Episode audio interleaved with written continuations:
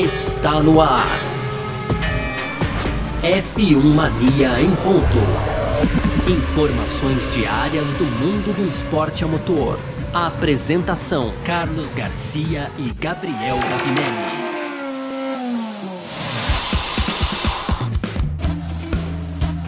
É isso, valeu demais pela sua presença, valeu você que tá junto com a gente por aqui, tá no ar, hein? Mais uma edição do nosso podcast F1 Mania em ponto. Sempre a gente tá com você por aqui, tá bom? De segunda a sexta, trazendo um resumo do que tá rolando no mundo do esporte a motor. Hoje não é diferente, conteúdo do site f1mania.net para você entrar lá também e ver um, um ter um panorama completo do mundo do automobilismo aí para você que curte. Pode aproveitar seguir a gente nas redes sociais aí, sempre procurando por site F1 Mania. Pode fazer a sua inscrição, ativar sininho, aquela coisa toda lá no nosso canal do YouTube e também ativar as notificações aqui no seu agregador de podcasts. Muito prazer, eu sou Carlos Garcia e aqui comigo ele, Gabriel Gavinelli. Fala, Gavi. Fala, Garcia. Fala, pessoal. Tudo beleza? Pois é, hoje é sexta-feira, dia 29 de janeiro. E já deixo aqui, hein, Garcia? Amanhã é meu aniversário. Então, ó, todo mundo que Opa. me segue, manda mensagem lá pra não abalar a confiança.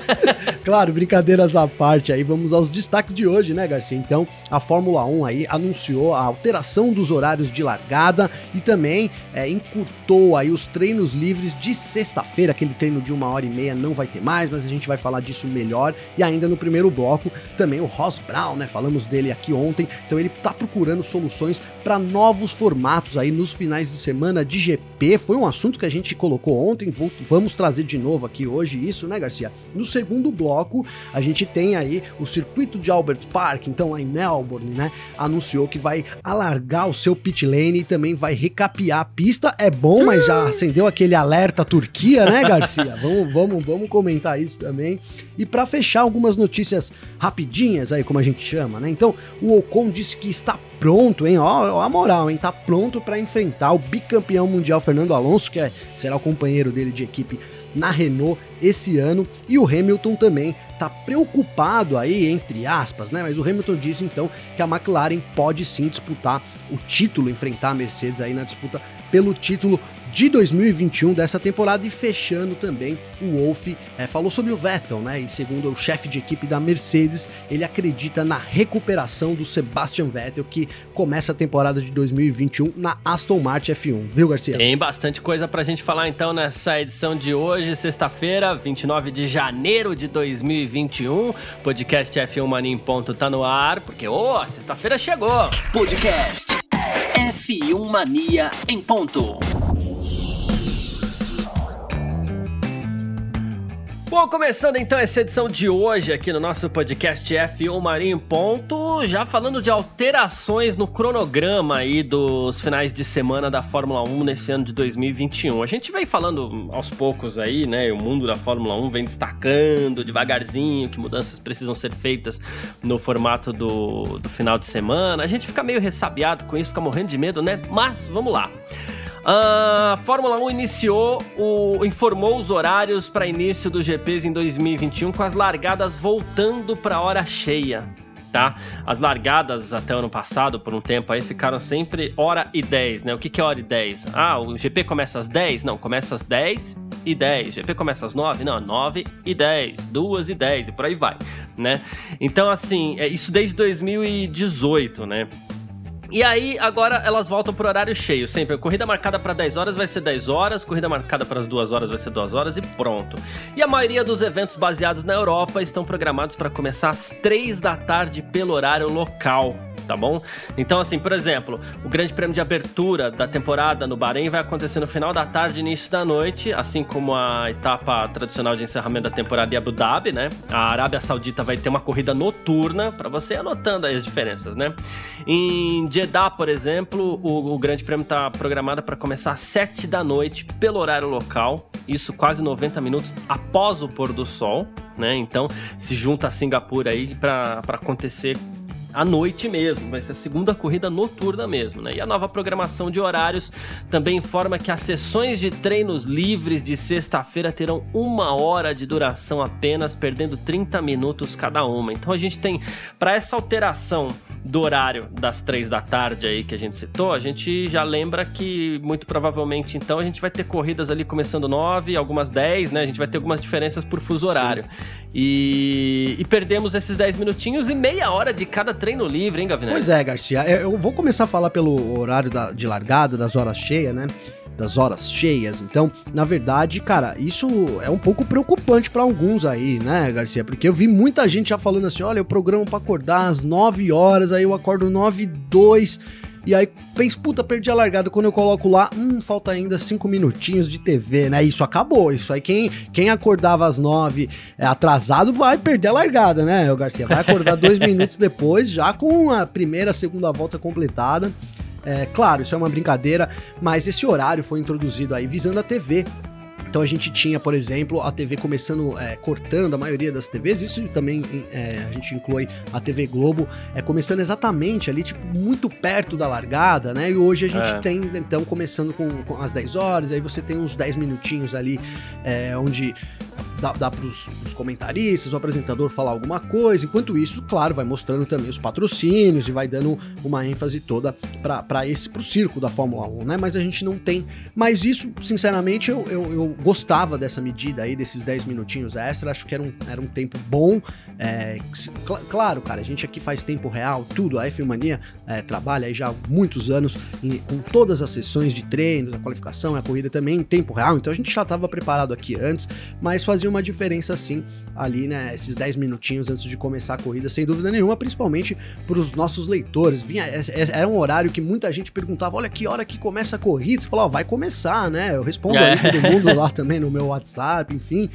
E olha, vai começar ainda, corre lá que ainda dá tempo, a gente não tem mais isso nesse ano, cara. Agora, com, com relação aos treinos livres, então a gente tem essa redução aí de 30 minutos, né, cara? E, e, e, eu até, eu mesmo falei aqui ontem, né, que as equipes querem muito tempo de pista, que a gente tirar os treinos é ruim, porque é, quanto, quanto, os anos vão passando e os treinos vão diminuindo, né, Garcia? Mas a verdade é que hoje a gente tem um número limitado de compostos, né? A Pirelli, a Pirelli então distribui ali os pneus, é, os pilotos escolhem, tem, ela, ela a gama que vai ser usada e cada um escolhe o que vai usar mas a gente tem uma limitação de, de pneus e isso é um, é um grande impeditivo dos treinos livres. Né? Então você tem realmente o TL1 e o TL2 é difícil você ver, eu não me lembro agora de um piloto que ficou aí é, nem uma hora na pista, viu, Garcia? Então a gente tem sempre esse, esse essa meia hora aí, ou, ou, no começo da sessão, geralmente no começo da sessão, então a sessão começa ali, demora uns 10 minutos para alguém ir pra pista,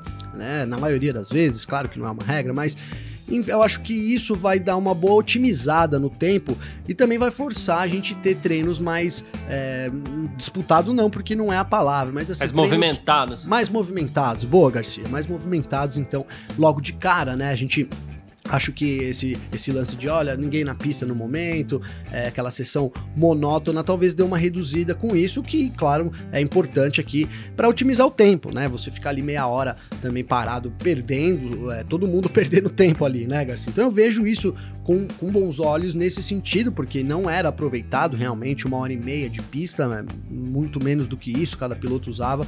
Então a gente vai ter isso otimizado. É bom para pra, as equipes de redação, é bom para as equipes de TV, porque você tem aí mais tempo para trabalhar entre uma sessão e outra, e mesmo assim você não tem sessões tão longas, né, para ser para cobrir de três horas por dia, né? Então numa sexta-feira a gente fica três horas ao vivo com, com, com os treinos livres, vai passar para duas, é uma redução de um terço, cara, é, é significativo, né? Significativo. Uhum. Então, eu, eu, só que por outro lado também, você tem cada vez menos a redução do tempo, né? Onde isso vai parar, né, Garcia? A gente não sabe, né? Já, já... Lembrando, lembrando que em 2020 a gente teve um final de semana, que foi o Grande Prêmio da Emília-Romanha, que Exato. teve só dois dias de atividades, não tivemos treinos livres na sexta-feira. Tudo bem que a gente entende que ele foi uma questão de logística, os carros saindo da Itália é, e indo para Imola.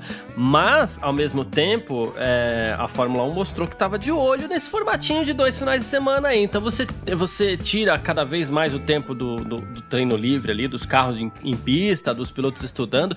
Eles perceberem que eventualmente, não acredito que seja assim, mas se perceberem que eventualmente esse tempo talvez, sei lá, não seja tão necessário assim, pode ser que a gente perca esse dia aí, a sexta-feira, né? Então, Garcia, esse, esse é o medo, né? Do longo prazo, né? A curto prazo, tudo bem, você tem uma redução ali de uma hora, como eu coloquei aqui, é, talvez seja até bom. Hoje a gente não tem tanto, não tem todo esse tempo de pista dos carros, mas por outro lado abre isso. A gente é, sabe que é uma preocupação da Fórmula 1, eles quiseram realmente alternar, é, alterar aí, digamos que o formato já para esse final de semana, retirando a sexta-feira de alguns GPs, né, né para como, como teste, isso tô falando para 2021, acabou que as equipes não aprovaram, mas a gente sabe que isso segue na cabeça lá da, da, da organização, segue na cabeça da Liberty Media, é uma coisa que eles querem fazer, então cada vez que a gente é, perde perde um tempo, é, é, difícil recuperar, né, Garcia? Então vamos imaginar que no ano que vem, dificilmente a gente vai ter, olha, um, uma hora de treino não rolou, vamos colocar de novo uma hora e meia. Eu não, não vejo isso é. acontecendo, mas vejo o inverso podendo acontecer, né? Olha, uma hora ainda foi muito, vamos colocar 45 minutos e aí é onde a gente chega, né? Ah, em vez de fazer duas sessões, vamos fazer uma só né? E, e, aí esse é, é, onde mora o perigo, porque eu acho que é muito importante, né? Eu não me lembro exatamente qual piloto que falou isso, talvez tenha sido o, o Romain Grosjean, que, que o circo da Fórmula 1, cara, então, ou o Magnussen, viu, Garcia? Enfim, me perdoem a falha de, da memória em quem é, mas eu lembro do, do, que foi falado, que eu concordo muito, que é assim, a Fórmula 1 é um circo, a gente até explicou aqui, né, por que que é um circo, né, porque realmente é, move uma estrutura para outra, com muita coisa, muita gente, é, é, um espetáculo como se fosse um circo do Soleil que viaja pelo mundo. A Fórmula 1 também faz isso, né, uhum. né, Garcia? Com a estrutura dela, é claro que juntando a estrutura também ali dos autódromos, mas por isso o nome, né, de, de ser um circo, né? Então, o, um, ou o Magnussen ou o Grosjean falou que com a, a gente, por exemplo, perdendo na sexta-feira, é, fica uma passagem muito rápida, né, da, da do, da, circo. do circo né? E eu acho que isso faz todo sentido, porque tem no treino na sexta-feira, então os pilotos já estão chegando meio que no começo da semana, já vão se aclimatando, é, então eles ficam ali uma semana, né, praticamente no local, e aí tem compromisso com patrocinadores. Eu posso trazer aqui, por exemplo, como é, é para exemplo aí, o GP do Brasil, cara. Então, essa semana do GP do Brasil é uma semana movimentadíssima é. para a imprensa, é onde você tem a oportunidade de ir numa coletiva do Vettel, é, de, um, de um patrocinador ali no posto Shell, por exemplo, né? Tem o Hamilton também, que sempre vem pro Brasil, ele tem uma coletiva e, e, a gente começa a ter medo dessas coisas irem sumindo, né? Então, vamos supor que a Fórmula 1 vai ser só no sábado e no domingo. Talvez os pilotos cheguem aqui, né, na quarta-feira, quinta-feira, né, Garcia? Por que não, né? Para que ficar tanto tempo ali? É, então, isso é a minha preocupação, né, cara? Mas ao mesmo tempo, a gente sabe que a gente vive num mundo aí, é, principalmente por causa da pandemia, a gente tem a, a redução de custo no esporte é muito importante, né, Garcia? E a gente tá falando de um terço também de de tempo e com certeza isso vai é, alterar para menos, né, o custo do, dos treinos livres. Então tem essas tem essas facetas, digamos, que, que o anúncio de hoje eu vejo com bons olhos de um lado, mas um pouco preocupado com o que o futuro nos reserva em termos de circo da Fórmula 1 é, em cada país que ele passa, viu, Garcia? Perfeito, é isso. Bom, a gente aguarda então os próximos passos. Falamos de alteração nos horários da Fórmula 1 aí, né? Inclusive, é, só pra gente encerrar, o próprio Ross Brown, que a gente falou aqui bastante ontem também, ele falou assim: Eu gostaria de ver alguns finais de semana em que a gente utilizasse um formato diferente e possamos julgar quais são as respostas, né? Então, é, a gente não quer comprometer um campeonato todo a um novo formato, né? Mas essa seria a maneira de, é, sensata de seguir em frente aí e tal, mas queremos também ser leais à nossa base de fãs, né? É isso que ele quer, então, assim, de alguma forma a gente entende que a Fórmula 1 está buscando algum algum, alguma forma aí de adaptar o formato do final de semana. A gente espera que seja para melhor e a gente espera que seja para agradar a mesma comunidade de fãs da Fórmula 1. A gente parte agora aqui para o nosso segundo bloco. F1 Mania em ponto.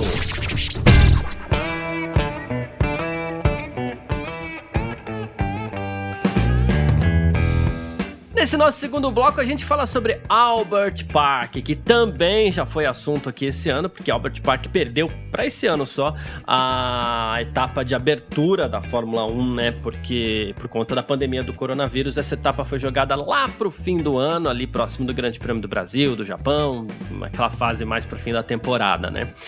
E antes disso, o que, que vai acontecer? Albert Park vai passar por uma pequena reforma aí, tá? É, a ideia é largar o pit lane, né, que é uma das mais estreitas, é uma, é uma das áreas mais estreitas do calendário aí, tanto que a velocidade máxima dos carros em Albert Park não é de 80 km por hora, é de 60 km por hora, né, por conta do quão estreito é o, a, a área ali do pit lane, né, e assim, é o que que acontece? Uh, o Andrew Westcote, né, que é CEO da Australia Grand Prix Corporation, né, diz pro, pro speedcafé.com, ele falou assim, desde a última reforma, onde o pit lane foi configurado em 94 ou 95 ali, para a primeira corrida em 96, não fizemos mais nada e os carros ficaram muito maiores. Então o que acontece? Aquela área de grama que tem do lado direito da pista ali, é, ela deixa de existir o muro ele fica mais coladinho na pista ali, lembrando, sei lá, por exemplo, aqui a gente pode lembrar a Hungria, que tem um muro colado na pista, por exemplo. Sim. É, e essa, esses dois metros aí, eles passam a ser a área do pit lane, que vai ficar um pouquinho mais larga também. E aí o maior drama de todos, a gente espera que não, porque teve uma lição muito é, grande no ano passado. a pista será também completamente recapeada. Estamos falando de um asfalto completamente novo. E tomara que façam a tempo de dar dar o tempo de cura dessa vez, não é, Gabi? é, é verdade, né, Garcia? Eu, quando li a notícia, a primeira coisa que eu fui procurar era quando que isso ia ser feito, né?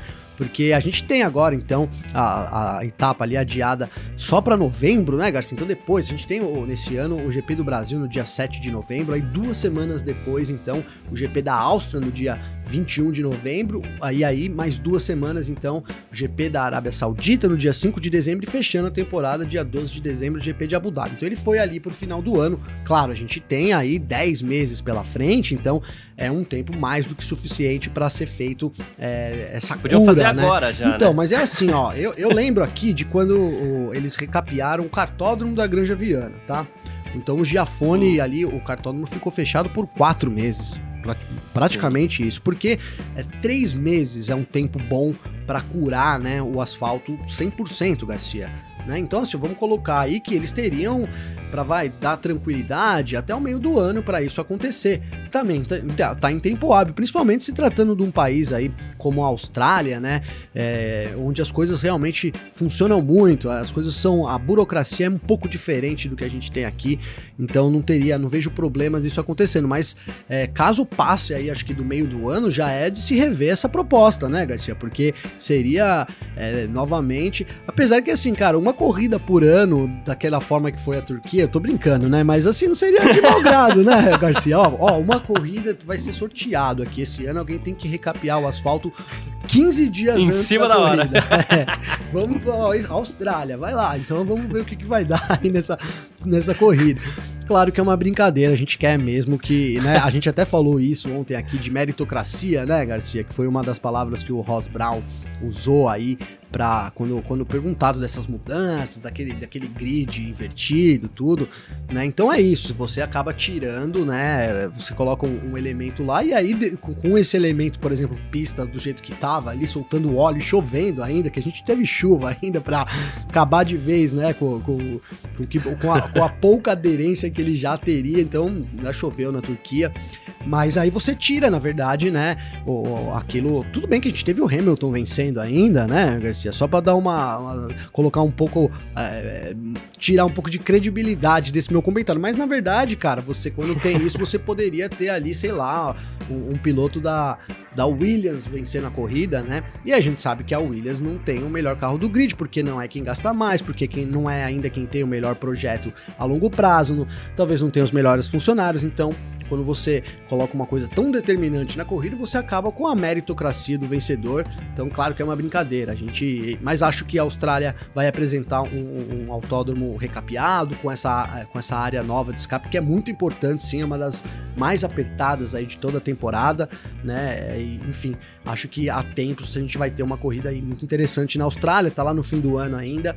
Mas aguardaremos, né? Vamos ver. Vamos não, vou, não digo que eu vou cobrar, mas se passar do meio do ano já dá pra ficar preocupado, hein, Garcia? É verdade, vamos acompanhar de perto para ver quanto que vai sair esse negócio aí, porque aí a gente já fica esperando. Até porque, assim, a gente imagina que seja colocado o exemplo da Turquia, né? E a gente tá falando aqui de uma corrida de Fórmula 1, a gente espera que seja colocado o melhor asfalto do mundo, o melhor asfalto que existe à, à né? E aí a gente tem essa delicadeza aí também do tempo de cura, que é um pouquinho mais. É, é complicado. Mas é isso. A gente falou. Eu gostei muito dessa ideia de sortear uma pista daqui. Não é, é. cara. Começar, eles não querem uns negócios assim. Gente, né? eu gostei na brincadeira, seria... pelo amor de Deus. Não vou falar que eu tô louco é. aqui também. É. Eu achei criativo. Cara, hoje eu tava tendo não, eu tava tendo uma conversa hoje, né, que interessante, cara. A gente não falou isso no briefing, mas vou trazer aqui rapidinho, que era que é sobre essa renovação da Fórmula 1, né, o Garcia. Então a gente passa, cara, isso é inegável, por uma renovação da Fórmula 1 em termos de carro, em termos de, de público também né? A gente tem, é, e, e, não é que, a, olha, a gente quer o que os jovens gostem da gente e, e não quem, quem é mais é, da, é da década de 70, 80. Não é isso. É que é necessário, cara, para a continuidade do esporte, é que a, que a base de fãs continue crescendo, né, Garcia? Sim. Então eles precisam agradar os jovens, né? É, e só que ao mesmo tempo, cara, é, a gente vê muita, muita, é, como que eu posso dizer? é, muita, as pessoas lutando também um pouco contra isso, né, Garcia? Então, por que que eu digo isso, cara? Se a gente for ver essa nova era da Fórmula 1, a gente tem cinco anos de era da Fórmula 1. Então, assim, quem tem 20 GPs, é, quem cobriu 20 GPs já dessa nova era da Fórmula 1? Ninguém, né, Garcia? Uhum. Quem tem 50 anos aí já de paddock da Fórmula 1 nova? Ninguém. Então, assim, é uma coisa muito nova, inclusive para os jornalistas. Então, eu vejo um pouco de receio das pessoas em aceitarem essa mudança, né? E, e é, mas é isso, cara. A gente vai passar por isso sim. A gente tem uma nova geração da galera chegando, tanto de jornalistas ou não jornalistas, mas de pessoas que gostam e curtem o esporte e sabem a fórmula do, do, dessa nova fórmula da Fórmula 1, cara, né? Olha que louco, nova fórmula da Fórmula 1. É. Mas é isso, Garcia, você tem que entender isso, você tem que trabalhar com isso, porque é, o, a, a, né? a verdade é que o, os velhos vão morrer e vão ficar os jovens, então a gente tem que cultivar essa base de jovens e eu acho que a gente tá no momento de transição, então todo mundo precisa ceder um pouco é, nessa nova Fórmula 1. Só um comentário, Garcia, do, do, do, do, do que eu pensei aí, eu acho que faz sentido, a gente vive um momento de transição e todo mundo tem que ceder um pouco também para que a gente tenha realmente essa nova Fórmula 1 e que a gente agrade também os jovens e não só é, os quem já curte a Fórmula 1 há muito tempo. Perfeito, é isso. Tamo junto. Ah, bom, falamos nesse segundo bloco aqui da reforma no circuito de Albert Park, na Austrália. E agora a gente parte para o nosso terceiro bloco, então. F1 Mania em ponto. Bom, nesse nosso terceiro bloco aqui, a gente trouxe um conjuntinho de, de, de notas rápidas para você que está conferindo aqui mais essa edição do nosso F1 Mania Ponto. Começando com Esteban Ocon, piloto da Renault, companheiro de Fernando Alonso, que chega cheio de pompa na Renault, trazendo dois títulos, dois títulos que foram conquistados na Renault. Ficou dois anos fora, mas está de volta. E o Ocon falou assim: Eu sinto que eu tô pronto para correr contra o Alonso, tá? Vai ser um adversário difícil, mas estou pronto para enfrentar tá? Quero colocar o Alonso sob pressão. Esse é meu objetivo e ao mesmo tempo será interessante ver como funciona um campeão mundial, em quais detalhes ele trabalhará. Por exemplo, é, é, dá para acreditar que o combate de frente aí com o Alonso, Gavinelli? Eu não acredito, Garcia, sinceramente. pra ser bem sincero, eu. Difícil, eu... né? Difícil, cara. Agora, eu acho também que o Ocon não podia pensar de forma diferente, né, cara? Ele ah, tem. Ah, sim. Né, se, inclusive, se ele bate o Alonso, ele, ele ganha um puta, uma puta credencial, né? Uma, um baita sim. de status aí por ter vencido o, o, o, Fernando Alonso, mas eu acho que ele tem uma missão muito difícil pela frente. A gente conhece já o Alonso, eu acho que ele vem. É, ele aparenta, já falei até aqui em episódios passados, que ele parece estar muito focado nesse retorno aí para Fórmula hum. 1 não acho que ele retornaria para ser segundo piloto, né? Acho que ele tem, já tem até conversado isso lá. Olha, vou retornar, mas eu que vou liderar aí a bagaça, né, o Garcia? Então, acho que. E, acho, e talvez o Ocon ainda não saiba disso, apesar de, com certeza, toda vez que ele põe a cabeça no travesseiro ali, tenho certeza que ele pensa isso. Será que o Alonso vai chegar para dominar tudo aqui? Difícil que não, né? Mas ele tem que fazer o papel dele, que é isso, botar pressão sobre o Alonso. E aí, do mesmo, tem, ao, me, ao mesmo tempo, né, cara, é, a pressão sobre o Alonso vencer o Ocon é muito maior do que a pressão sobre o Ocon vencer o Alonso, certo, cara? Porque, né, uhum. né, presume-se mesmo, é o que eu tô falando, e isso que eu tô falando, eu vejo todo mundo repetindo, eu não vi ainda ninguém falar, olha, eu acho que o Ocon vai botar o Alonso no bolso, poderia até falar aqui para ser o, o, primeiro, né, o Garcia, mas não acredito nisso, então fica complicado, né, mas acho que é, a, a meta dele é essa, ele precisa chegar, se ele conseguir colocar pressão aí nas primeiras corridas, aí a pressão sobre o Alonso aumenta muito também, né? Aumenta muito, e aí vamos ver como que é a reação do, do bicampeão. A gente sabe que o Alonso acuado vira uma fera, né, cara? Então, é. É, acho que a coisa pode caminhar um pouco por aí. Até natural que o Alonso demore algumas corridas, né, para poder voltar à forma, digamos assim, né? Não a forma física, mas a forma é, de disputas na Fórmula 1, enfim. Mas o, o, o Ocon, essa, esse, esse, esse, esse comentário do Ocon, assim, foi muito otimista pro que eu acho que vai acontecer nessa temporada. Boa. É, tem mais aqui, Wolf, falando sobre Sebastian Vettel. Toto Wolf é, acredita na recuperação do Sebastian Vettel. Diz que espera, inclusive, que o Vettel tenha um bom começo de ano, né? E ele falou assim: o Sebastian precisa de uma coisa acima de tudo, uma mudança de cenário, né? Se você entrar cada vez mais, mais em um espiral negativo em sua equipe, então você precisa mudar. Foi isso que ele fez. E é verdade, foi isso que o Vettel, no fim das Sim. contas, acabou fazendo, né? Eu queria citar duas coisas aqui. Primeiro, que eu acho que, que é por aí mesmo, e assim, quem sou eu, inclusive, para discordar do Toto Wolff, mas assim, é engraçado como ele tá sempre dando um jeitinho de comentar as coisas por ali na antiga Racing Point e agora Aston Martin, né? É, verdade, ele tem participação, né, Garcia? E ele tem interesse direto ali, né, no, no sucesso Sim. da equipe. Mas, cara, eu acho que todo mundo espera essa recuperação do Vettel, né? É, é já vi gente falando, né, que, olha, eu acho que vai, vai ser o fim da carreira dele e acho que é, a gente pode caminhar, a gente tem dois, dois, esses dois paralelos mesmo, né? Se o Vettel se dá bem, é, uma, é um renascimento, e se ele também chega perdendo ali do Stroll, é complicado, né? A pressão assim como no Ocon, a pressão pro Vettel ganhar do Stroll é muito maior do que pro Stroll ganhar pro, do Vettel. Né? Então acho que isso faz todo sentido, mas também tô com o Wolf nessa, cara. Espero muito do Vettel. Até lembrei do episódio passado, né? O Wolf que falou um pouco de motivação, que a gente disse que essas, essas pequenas, né? Cada um tem uma motivação, né, Garcia? Mas que essas pequenas motivações é que fazem diferença. Então eu, eu vejo o, o Vettel saindo de uma condição totalmente ruim para ele e aí entrando numa, numa outro projeto, um projeto mais promissor, né? Hoje, diga, falar que é o mais pro, promissor é, é, complicado, né, o Garcia? Mas assim, um dos mais promissores, então ele tem esse, esse renascimento, essa chance de se motivar para poder renascer. É, tenho confiança nisso também, Garcia. Bom demais. E falando sobre outra equipe, equipe que cresce bastante novamente, ainda bem, né? Porque a gente gosta muito. A McLaren, olha só, o Hamilton acredita que a McLaren pode estar na disputa pelo título, tá? Ele falou assim: Eu fiquei muito feliz em ver a McLaren tão perto, especialmente com a mudança para o nosso motor esse ano. Chamou de nosso, hein? Chamou de nosso, Mercedes. É. Né? Aí Bonito, assim, né? É, então.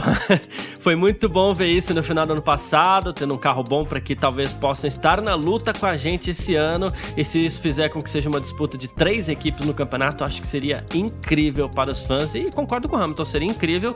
E a gente até falou aqui, né? A McLaren foi muito bem ano passado e ela só deu um up até Sim. agora, que foi essa troca pro, pro, pro motor Mercedes, um baita. É, up, o né? Hamilton meio que deu uma endossada no que a gente falou, né, Garcia? Claro que a gente não falou do título aqui, né? Não, não, não somos loucos de falar que a Mercedes vai chegar para disputar. A Mercedes, não, a McLaren vai chegar para disputar o título, até porque é, não, não, pode, pode acontecer, mas se você for pôr na, na, na, probabilidade é muito pequena, né? E eu realmente, do fundo do meu coração, não acredito que a, a McLaren chega para brigar o título, mas para brigar pelo segundo lugar da Red Bull, eu acho natural, né, cara? A gente tem, né? Falamos aqui várias vezes, ó, McLaren chegou no objetivo dela, que é o terceiro colocado no, no campeonato de construtores, então em 2020.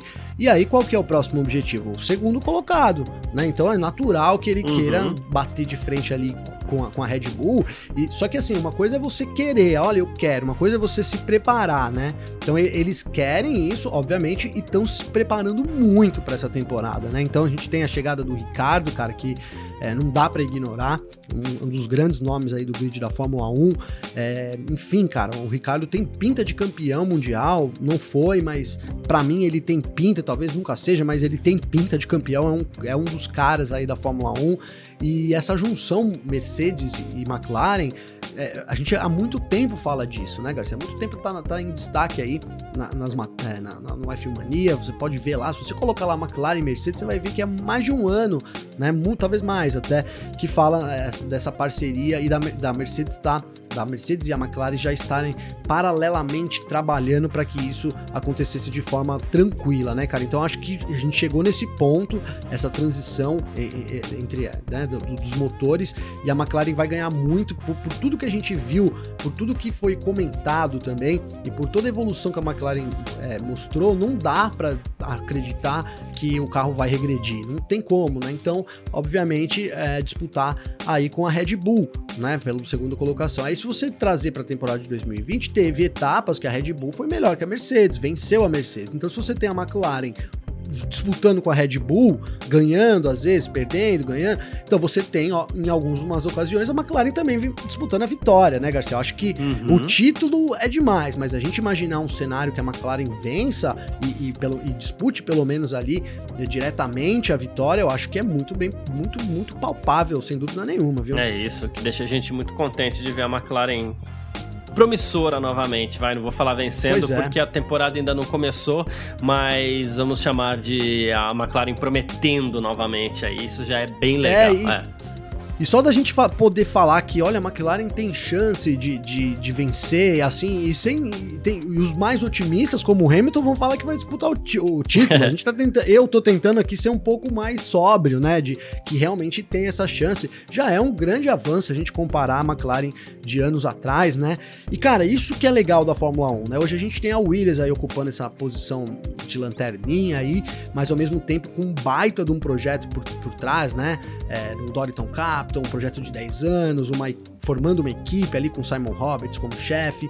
Então, assim, cara, dá para acreditar também que logo a gente tenha uma Williams chegando, a Fórmula 1 ela proporciona isso. Que bom, né, cara? É isso, bom demais. Bom, uh, ainda só encerrando sobre o, o Hamilton aqui, tá?